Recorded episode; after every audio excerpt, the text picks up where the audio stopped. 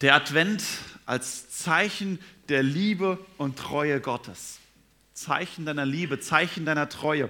Und wir haben auch eben eine Schriftlesung gehört von dem Lobpreis des Zacharias, der ebenfalls diese Zeichen der Gnade, die Zeichen der Treue, die Zeichen der Liebe Gottes besingt. Und eben, so hat Sandin vorgelesen, in Vers 76 steht, und du, und da besingt Zacharias die Geburt seines Kindes, und du, Kindlein, er redet eben von seinem Sohn Johannes, wirst ein Prophet des Höchsten heißen, denn du wirst dem Herrn, also Jesus Christus, vorangehen, dass du seinen Weg bereitest. Zeichen der Treue, Zeichen der Gnade.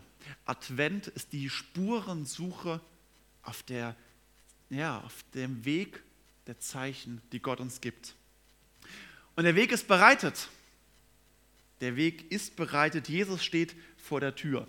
Advent, Advent, ein Lichtlein brennt. Jetzt sind es bereits vier. Und das war die Situation, von, die Zacharias besingt in der Schriftlesung, das, was, was, auf Jesu, äh, was auf seinen Sohn Johannes den Täufer zukommt. Denn Johannes der Täufer, sein Lebensaufgabe, sein Lebensziel war es, vor Jesus herzugehen und den Weg zu bereiten für den, der nach ihm kommt, den, der wie auf dem Bild kurz bevorsteht. Jesus wurde nur ein halbes Jahr nach Johannes den Täufer geboren, hat aber viel später gewirkt. Also Johannes der Täufer hat viel früher angefangen zu wirken und Jesus hat erst zu seinem 30. Lebensjahr angefangen mit seinem Wirken. Aber Zacharias besingt das und es steht, er steht wie beim vierten Advent, kurz bevor es nun losgeht und sagt, jetzt geht's los. Jetzt steht es vor der Tür. Und wir haben auch in den vergangenen Wochen und in den beiden in den Predigten unserer Predigtreihe zum Thema Jesus kommt wieder die Texte aus Matthäus 24, 25 gehabt, dort wo es darum geht, dass Jesus zur, zur Wachsamkeit aufruft, dass Jesus immer wieder zu seinen Jüngern sagt, siehe, ich komme bald, ich stehe vor der Tür, seid wachsam, die Ankunft des Königs kommt. Bereit sein. Bist du bereit? Hast du alles vorbereitet für Weihnachten? Es ist immerhin der vierte Advent. Langsam wird es auch mit Overnight Express äh, Sendungen für Weihnachtsgeschenke knapp. Hast du alle Weihnachtsgeschenke? Steht bei euch zu Hause schon der Tannenbaum? Das Weihnachtsessen schon vorbereitet? Die ganze Besuchskalender orchestriert? Ist alles vorbereitet? Wenn ja, kannst du dich hier heute am vierten Advent zurücklehnen, am Mittag auf dem Sofa sitzen, deine Bibel aufschlagen, in Ruhe lesen und sagen, was jetzt kommt, ist alles vorbereitet und sagen, vierter Advent, Maranatha. Das ist ein aramäischer Ausdruck, wo Paulus auch in 1. Korinther 16, 22 verwendet und der übersetzt heißt, Herr, komme bald. Dieser Vers steht auch ganz am Schluss der Bibel, im vorletzten Vers der Bibel, Offenbarung 20, 22. Jesus spricht dort, ja, ich komme bald. Und dann dieser Antwortruf, Amen, ja, komm, Herr Jesus. Und das heißt eben aramäisch, Maranatha, komm, Herr Jesus, wir sind bereit, komm, wir warten auf dich. Bist du heute am vierten Advent bereits in Maranatha-Stimmung? Ist es alles bereit? Jesus kann kommen? Bist du bereit, Maranatha-Stimmung für das Weihnachtsfest übermorgen? Bist du auch bereit für die Wiederkunft Christi, dass Jesus sagt, ich komme bald, ich komme wieder? Wenn ja, wenn du weißt, ja, Jesus kann als König, Richter und Herr wiederkommen, ich bin bereit, dann darfst du dich freuen und zurücklehnen. Und dann hat dieser Predigtext, den wir jetzt lesen werden, eine wunderbare Verheißung für dich. Wenn du sagst, naja, ich weiß nicht so ganz, ob ich bereit bin, so will dieser Predigtext heute uns gemeinsam wachrütteln und ausrichten und bewusst machen, ja, Jesus kommt. Advent heißt, er kommt. Die Ankunft steht unmittelbar bevor. Und ich lese den Predigtext, den wir heute haben, aus Matthäus 25, die Verse 31 bis 46. Ja, und Alex wird weiterklicken, danke. Ja. Jesus spricht dort zu seinen Jüngern. Wenn aber der Menschensohn kommen wird, in seiner Herrlichkeit und alle Engel mit ihm, dann wird er sitzen auf dem Thron seiner Herrlichkeit. Und alle Völker werden vor ihm versammelt werden und er wird sie voneinander scheiden, wie ein Hirte die Schafe von den Böcken scheidet und wird die Schafe zu seiner Rechten stellen und die Böcke zur Linken. Da wird dann der König sagen zu denen zu seiner Rechten, kommt her, ihr Gesegneten meines Vaters. Ererbt das Reich, das euch bereitet ist von Anbeginn der Welt. Denn ich bin hungrig gewesen und ihr habt mir zu essen gegeben. Ich bin durstig gewesen und ihr habt mir zu trinken gegeben. Ich bin ein Fremder gewesen, ihr habt mich aufgenommen. Ich bin nackt gewesen und ihr habt mich gekleidet. Ich bin krank gewesen und ihr habt mich besucht. Ich bin im Gefängnis gewesen und ihr seid zu mir gekommen. Dann werden ihm die Gerechten antworten und sagen, Herr, wann haben wir dich hungrig gesehen und haben dir zu essen gegeben oder durstigen haben dir zu trinken gegeben? Wann haben wir dich als Fremden gesehen und haben dich aufgenommen oder nackt und haben dich gekleidet? Wann haben wir dich krank oder im Gefängnis gesehen und sind zu dir, zu, zu dir gekommen? Und der König wird antworten und zu ihnen sagen, wahrlich, ich sage euch, was ihr getan habt, einem von diesen meinen geringsten Brüdern, das habt ihr mir getan. Dann wird er auch sagen zu denen zur Linken, geht weg von mir, ihr Verfluchten, in das ewige Feuer, das bereitet ist dem Teufel und seinen Engeln. Denn ich bin hungrig gewesen und ihr habt mir, zu essen, habt mir nicht zu essen gegeben. Ich bin durstig gewesen und ihr habt mir nicht zu trinken gegeben. Ich bin ein Fremder gewesen und ihr habt mich nicht aufgenommen. Ich bin nackt gewesen und ihr habt mich nicht gekleidet. Ich bin krank und im Gefängnis gewesen und ihr habt mich nicht besucht. Dann werden sie ihm auch antworten und sagen, Herr, wann haben wir dich hungrig oder durstig gesehen oder als Fremden oder nackt oder krank oder im Gefängnis und haben dir nicht gedient? Dann wird er ihnen antworten und sagen, wahrlich, ich sage euch, was ihr nicht getan habt, einem von diesen Geringsten, das habt ihr mir auch nicht getan. Und sie werden hingehen, diese zur ewigen Strafe, aber die Gerechten in das ewige Leben.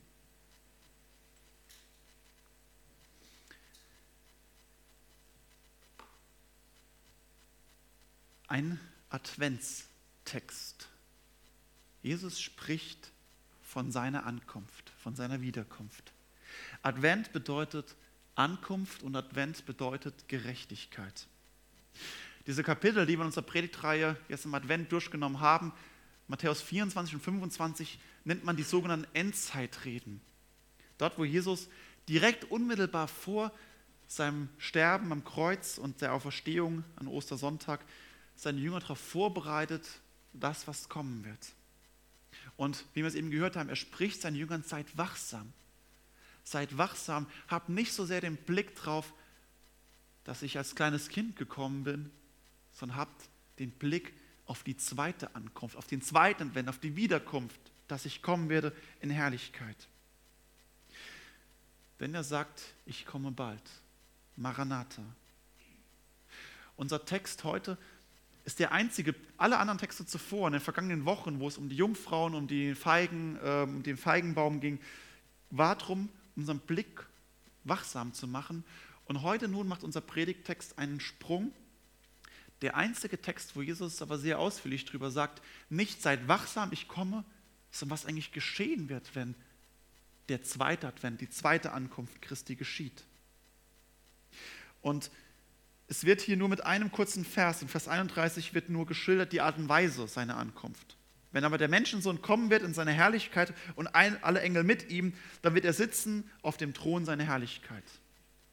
Die Art und Weise, wie Jesus kommt, werden wir am Dienstag hören aus Lukas 2 die ersten Ankunft und kommenden Sonntag aus Offenbarung 19 die zweite Ankunft. Und wir werden diese beiden Ankünfte miteinander vergleichen.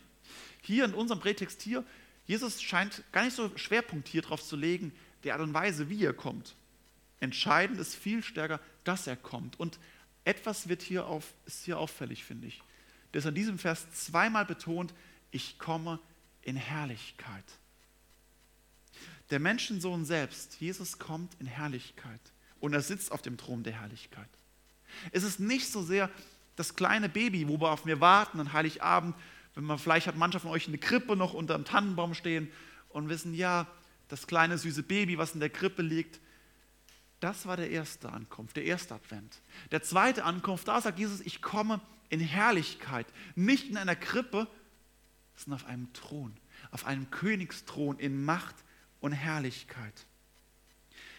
Das erste Kommen ist gezeichnet von der Entäußerung, der Hingabe, der Niedrigkeit, dass hier sich klein macht. Das zweite Kommen ist gekennzeichnet, dass Jesus groß gemacht wird und erscheint und erstrahlt in seiner Macht und Herrlichkeit. Die Jünger haben da vielleicht von geahnt.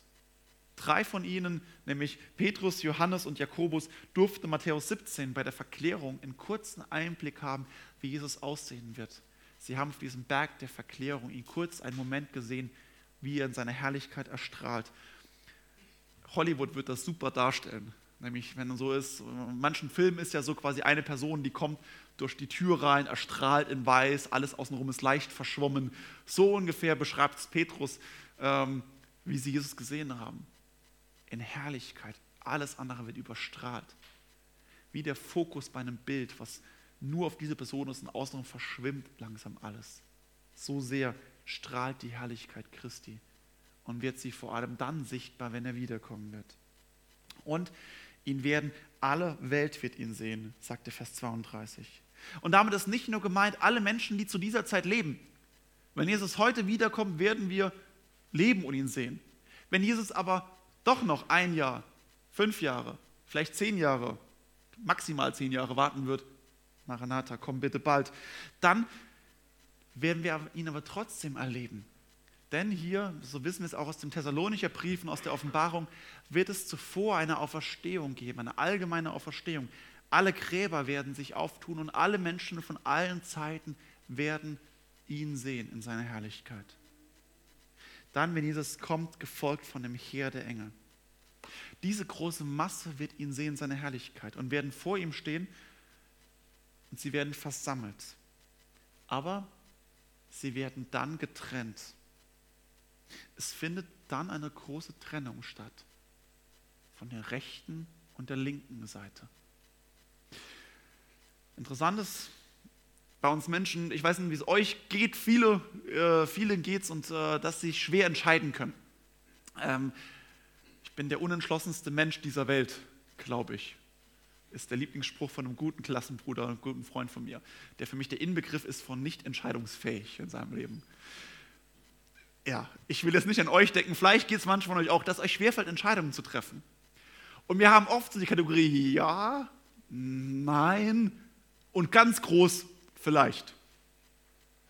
Jesus ist entscheidungsfreudig und fähig. Bei Jesus gibt es nicht diese mittlere Vielleicht-Kategorie. Mal schauen, wenn nichts Besseres kommt, überlegen, eventuell. Das gibt es bei Jesus nicht. Bei Jesus gibt es ganz klar ein Ja und ein Nein, ein Rechts und ein Links. Er teilt die Menschen in zwei Kategorien, als Schafe und Böcke. Und es ist Schaf und Böcke, ja? Plöge ich jetzt oder mähe ich vor mich hin? Es ist, er greift hiermit aus dem Alten Testament, Hesekiel 34 auf Dort ist ein ganz wichtiges Kapitel, wo er darauf Bezug nimmt, nämlich dass die Menschen geschieden werden in Schafe und Böcke. Und wenn wir hier an Schafe und Böcke denken, vielleicht kommt ja so ein Sinn, das Gleichnis, wo Jesus sagt in Lukas 15, der gute Hirte, oder Psalm 23, ähm, der Herr ist mein Hirte, dass er immer wieder beschreibt, die Schafe, die Jesus nachfolgen. Oder Jesus sagt auch im Johannesevangelium, meine Schafe hören meine Stimme und ich kenne sie und sie folgen mir und ich werde ihnen das ewige Leben geben. Schafe werden immer wieder, ist das Sinnbild für die Nachfolge Jesu Christi. Und Böcke, die, die vielleicht scheinbar erstmal aussehen und sich tarnen als Schafe, oder die aber definitiv keine Schafe sind. Und auch die, die gegen die Schafe kämpfen. Dann, wenn Jesus kommt vor dem Thron der Herrlichkeit, wird es eine Trennung geben. Und hier, deswegen spricht man hier auch vom jüngsten, vom letzten Gericht weil es hier vor diesem Thron, also vor dem Richterthron, eine wirkliche Scheidung geben wird der Menschheit in links und rechts und ein Urteil gesprochen wird. Und dieses Urteil ist vor allem ein Urteil der Gerechtigkeit. Das, was seit dem Sündenfall verloren gegangen ist, das, was dieser Welt fehlt, wo Paulus in Römer 8 sagt, dass die Welt, nicht nur die Menschen, sondern die Schöpfung sehnt sich und seufzt auf die Erlösung.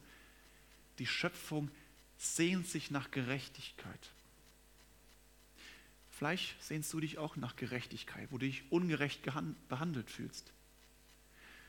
Ähm, ich weiß von, äh, bei, meiner, bei Judith war es so, da gab es immer ähm, auf der Arbeit, wo sie früher war, gab es unterschiedliche, ähm, äh, unterschiedliche Weihnachtszulagen. Also ein Weihnachtsgeschenk im Dezember hat man, haben die Mitarbeiter unterschiedlich hohe Zulage bekommen. Und es war völlig willkürlich, wer wie hoch die Zulage bekommen hat. Das war einfach so, wie die Chefin per Nase bestimmt hat. Ja, also nicht hier, Manfred, nicht von der politischen Gemeinde, sondern wo sie vorher war, im, im Kindergarten in Lörrach. Ja. Dort war es so einfach, wie gut du mit der Chefin warst, dann hast du halt eine höhere Zulage bekommen zu Weihnachtsgeld und wenn nicht. Das war vollkommen willkürlich. Und dort sehnt man sich vielleicht nach Gerechtigkeit. Vielleicht geht es dir auch so, dass du merkst, warum kriegt der Hansel gegenüber von mir das Doppelte an Weihnachtsgeld? Warum, warum passiert mir das immer nur? Warum werde ich krank? Warum scheinen alle anderen immer ein glückliches Leben zu haben? Warum ist immer in meiner Familie dieser Terz? Warum fühle ich mich einsam? Warum finde ich keine Freunde, keinen Partner? Warum geschieht mir das und das? Wenn du dich nach Gerechtigkeit sehnst, einer wirklichen Gerechtigkeit, darfst du dich freuen und sagen, Maranatha, Herr, komm bald. Advent heißt Ankunft. Jesus, komm und richte die Gerechtigkeit auf. Denn am Schluss wird Jesus eine umfassende Gerechtigkeit im Gericht herstellen. Und er wird Gerechtigkeit fällen, gerechte Urteile auch über allem Leid in dieser Welt, was geschehen wird. Advent heißt Gerechtigkeit aufrichten. Und das, was seit dem Sündenfall verloren gegangen ist, wird Jesus, wenn er wiederkommt, herstellen.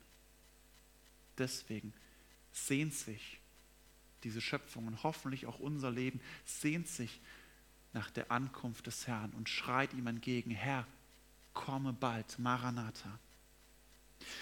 Advent heißt genauso Gnade. In Vers 34 wird Jesus hier als König bezeichnet. Er kommt als Herr, als König und als Richter. Das sind, die drei, das sind drei Hoheitstitel, mit denen Jesus hier bezeichnet wird. Herr, König und das, was er tut, ist richten, also auch Richter. Als König, der die ultimative Macht in seinen Händen hält und der zugleich als die oberste Judikative auch das Recht sprechen kann. Er bei ihm gibt es keine Gewaltenteilung, sondern die Gewalten sind in ihm drin. Ein gerechter Richter, der aber das Urteil auch durchsetzen kann und wird. Jesus wird sich zuerst auf den von seiner rechten Seite zuwenden. Auf der rechten Seite. Und er wird zu ihnen sagen, kommt her zu mir, ihr Gesegneten meines Vaters, ererbt das Reich, das euch bereitet ist von Anfang der Welt. Komm her, zu mir. Vielleicht klingeln da bei dem einen oder anderen dieser Vers, dieser einstiegende Vers in die Ohren. Komm her. Hat das Jesus nicht schon mal vorher gesagt?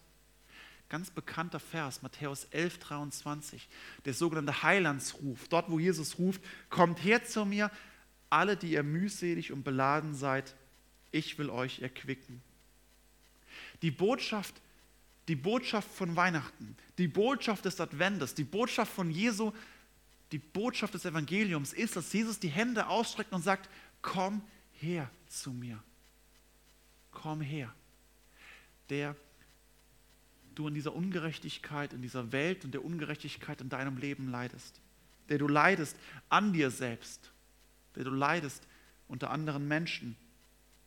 Komm her zu mir, die du beladen bist ich will dir neue Kraft geben. Wie sieht es in deinem Leben aus? Fühlst du dich so, dass du eigentlich merkst, ich sehne mich nach Erlösung, nach Errettung? Oder hast du eigentlich alles, was du brauchst? Wir leben in einem Land und gerade jetzt, wenn man merkt, wie viel, wenn man so die Statistik anguckt, wie viel Hunderte von Euro jedes Jahr an Weihnachtsgeschenken ausgegeben wird, ähm, also Statistiken oder ihr könnt auch auf euer eigenes Konto gucken, was ihr so an Weihnachtsgeschenken ausgegeben habt, dann sind wir eher die Situation der reichen Jünglinge. Die reichen Jünglinge, die alles haben. Wie schwer fällt es uns eigentlich überhaupt Geschenke zu machen? Wie, was, was schenke ich jemandem, der alles hat und nichts braucht?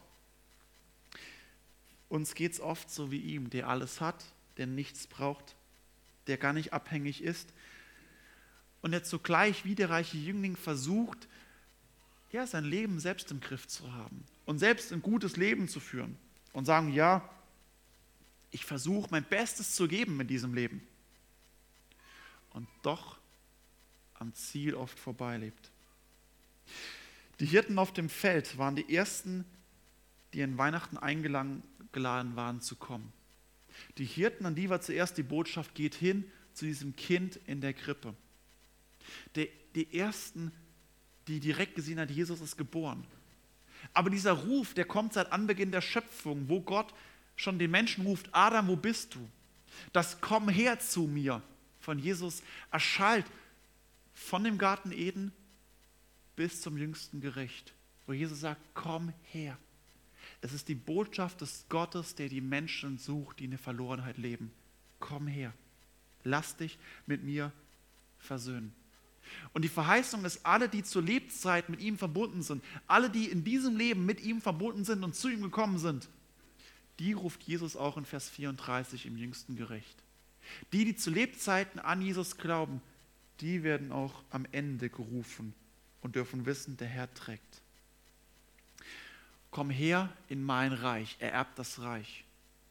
Es geht nicht darum, ich will in den Himmel kommen, sondern es geht darum, im Königreich, im Himmelreich bei und mit Gott zu leben. Woran misst aber Jesus, wer gerettet wird und wer nicht? Hier in Vers 35 sagt er, spricht er von Hunger, von Durst, von Heimatlosigkeit, von wer nackt ist, Krankheit und Gefängnis. Kommt es also doch letztlich auf mehr an, was ich tue, als dass ich um Vergebung der Sünden bitte? Werde ich am Ende doch durch meine Werke und gute Taten gerettet? Hat die katholische Theologie vielleicht doch recht?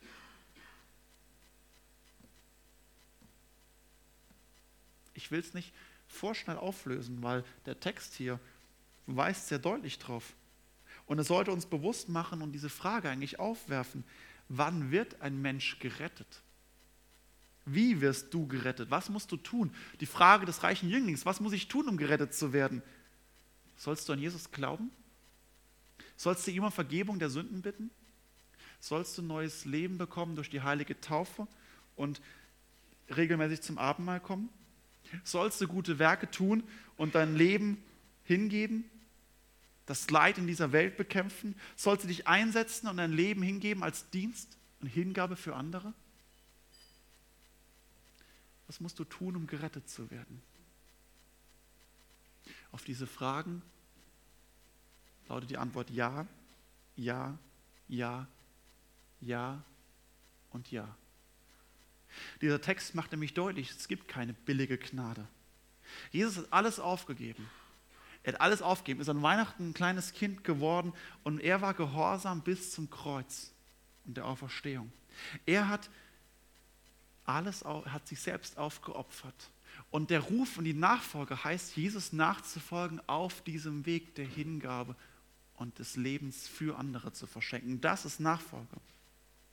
Der Weg des Glaubens führt gerade dazu, dass wir am Anfang zu ihm gehen, dass wir zu Jesus kommen, ihn um Vergebung bitten, dass wir Vergebung der Sünden empfangen durch Taufe und Abendmahl und dass wir tatsächlich ihm nachfolgen unser Leben hingeben als Dienst für andere und wirklich Werke tun des Glaubens.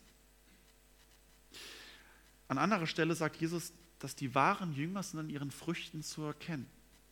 Und auch Paulus führt in Galater 2 eine Liste von Früchten an, die der Heilige Geist in uns hervorbringt, wenn wir tatsächlich mit Jesus leben.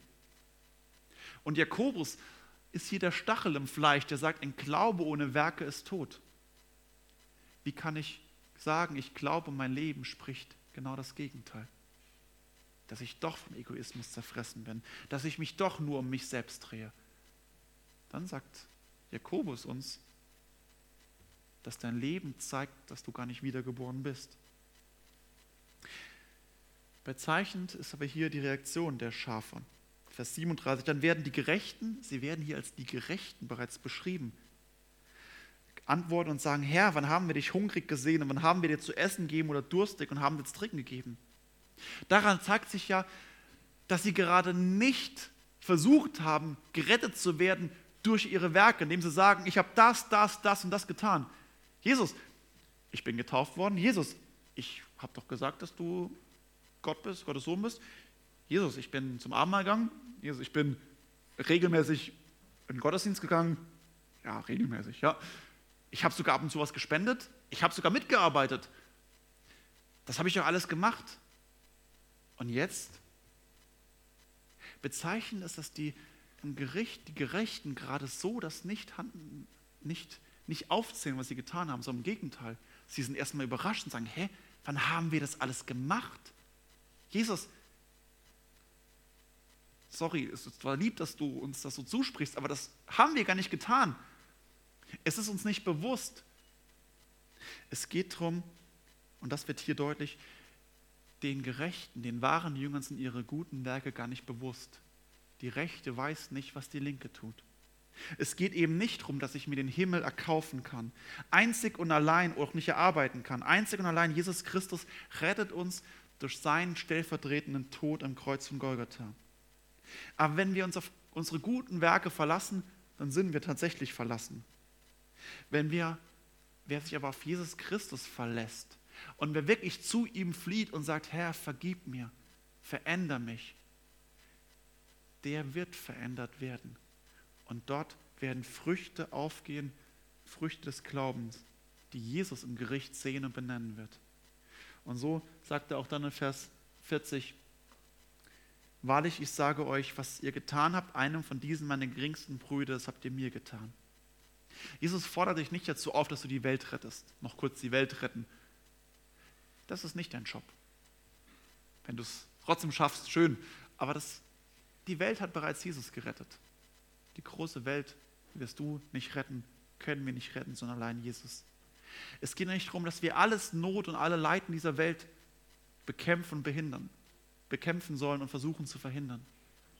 Jesus macht es ganz konkret und sagt, worum es ihm geht, nämlich um seinen geringsten Brüdern. Weil ich es sage euch, was er getan hat, einem von diesen meiner geringsten Brüder, das habt ihr mir getan. Es fängt bei Jesu Brüdern an. Jesu Brüder und Schwestern sind die, die ihm nachfolgen, die Schafe in der Gemeinde. Es fängt dort an, und auch in unserer Mitte gibt es Leute, die sind arm, die sind krank, die sind einsam, die sind niedergeschlagen, die sind verzweifelt. Das sind die Brüder und Schwestern in diesem Raum und der zur Gemeinde gehört und die Christen in deinem Umfeld, die Jesus dir als allererstes vor die Füße legt. Hier sollen und müssen wir anfangen, füreinander zu sorgen und einander beizustehen. Genau das hat Jesus sich mit Gemeinde gedacht. Füreinander einzustehen in der Gemeinde. Und das ist das, wo es darum geht, um die Fürsorge für die geringsten Brüder. Das haben wir ihm getan. Und das ist der Maßstab, den er auch im Gericht auch anlegen wird. Denn das Gericht, Advent bedeutet auch Gericht. Jesus, es ist das gleiche Gespräch jetzt wieder mit den Böcken zur Linken. Gerade der Umkehrschluss mit den Böcken zeigt, dass fehlende Werke, fehlende Taten, die nicht aus dem neuen Leben mit Jesus herauskommen, uns letztlich selbst richten werden. So, die Böcke zur Linken sind sich ebenfalls keiner Schuld bewusst. Herr, wann haben wir dich hungrig oder durstig gesehen oder als Fremden? Auch sie werden Jesus Herr nennen. Denn wenn Jesus wiederkommen wird, wird sich jedes Knie vor ihm beugen müssen und wird ihn als Herrn und als Gott anerkennen müssen. Aber obwohl sie ihn Herrn nennen, reicht das nicht. Es gibt auch einen zu spät. Jesus selbst sagt, nicht jeder, der mich Herr, Herr nennen wird, wird auch gerettet werden. Denn es zeigt, dass sie nicht im tiefsten wiedergeboren sind, von Herzen verändert sind. Dass sie nicht verändert wurden durch die Gnade und dass nicht der Heilige Geist in ihrem Leben regiert. Und noch bei ihnen ist das Urteil in Vers 45, was ihr nicht getan habt, einem von diesen Geringsten, das habt ihr mir auch nicht getan. Die Werke, die sie tun, verurteilen sie selbst. Ihr eigenes Handeln. Jesus braucht gar nicht Gericht üben, sondern ihr eigenes Handeln verurteilt sie. Und so sehr identifiziert sich Jesus mit den Geringsten, mit den Schwachen, mit den Armen, mit den Ausgeschlossenen, den Kranken und denen Not. Jesus geht sich mit dir identifizieren, wenn du am Boden liegst. So sehr geht Christus sagen, ja, das, was du dem Nächsten tust, das hast du mir getan oder nicht getan. Martin Luther schreibt in einem Brief, wo es ums Gericht geht, ähm, schreibt eine Frau, im Gericht ist es so, dass wenn Jesus wiederkommt, müssen wir uns einfach nur an sein Bein klammern, so sehr festhalten, dass Jesus im Gericht sagen wird, okay, bringt ja nichts, hängt ihr an mir fest, komm, dich nehme ich mit rein. Eine der wenigen Stellen, wo ich mit diesem Text den guten Reformator minimal korrigieren würde und sagen, es bringt nichts, wenn ich mich nur im Gericht an sein Bein klammere. Wenn ich mir nicht schon zu Lebzeiten an sein Bein geklammert habe und sage, Jesus, ich klammere mich an dir fest, ich will mich und ich muss mich an dir festhalten, ich schaffe es nicht, vergib mir und lass mich wachsen. Dort, wo ich mich zu Lebzeiten an ihm festhalte, dort wird es auch dann Frucht bringen, wenn ich mich im Gericht an ihm festhalte. Die Früchte, vielleicht wenn sie ja noch so klein sind in deinem Leben, vielleicht hast du das Gefühl, was kann ich denn schon tun? Darum geht es eben nicht, sondern es geht um veränderndes Herz von Menschen, die sich aufopfern für andere, die verändert werden, wo Gottes Gnade regiert. Die Nachfolge Jesu, unser tägliches Verhalten offenbart, wem wir tatsächlich nachfolgen. Es offenbart, wem wir, zu wem wir gehören, zu Christus oder nicht. Wem wir dienen, Jesus oder uns selbst. Und dieses Verhalten, dieses Verhalten wird dann auch dann darüber bestimmen und offenbaren, ob wir in Ewigkeit gerettet werden, im Reich Gottes oder in die Verlorenheit eingehen. Die Bibel redet sehr klar davon. Advent ist eben nicht nur das Fest der Liebe, der Besinnlichkeit. Advent ist auch der Weckruf Christi, der sagt, gehört zu ihm, denn es gibt auch ein zu spät. Advent, Advent, ein Lichtlein brennt. Erst eins, dann zwei, dann drei, dann vier. Dann steht das Christkind vor der Tür. Heute brennt die vierte Adventskerze. Übermorgen ist Weihnachten. Das heißt, unmittelbar steht sie bevor. Aber auch die vierte Adventskerze dieser Welt brennt. Die vierte Adventskerze von der Wiederkunft kommt. Vielleicht werde ich heute Abend nicht mal mehr Football gucken können, da Jesus heute Nachmittag wiederkommt. Vielleicht werden wir Weihnachten nicht erleben, weil Jesus morgen oder am Dienstagmorgen wiederkommt. Vielleicht wird er auch erst nächste Woche wiederkommen. Aber die vierte Adventskerze ist schon ziemlich weit runtergebrannt. Die Wiederkunft steht unmittelbar bevor. Bist du bereit? Bist du in Maranatha-Stimmung? Lebst du in der Nachfolge Jesu aus dem Glauben heraus, in der Hingabe für deine Brüder und Schwestern? Jesus spricht im Advent und Jesus spricht heute dir ganz konkret zu, komm her zu mir. Komm her zu mir. Wenn du das tust, wirst du das Reich erben. Siehe, ich stehe vor der Tür und klopfe an. Wer die Tür seines Lebens auftun wird, bei dem werde ich eintreten und das Abendmahl mit ihm feiern, sagt Jesus. Komm her, denn ich komme bald. Maranatha. Amen. Ja, Herr, komme bald.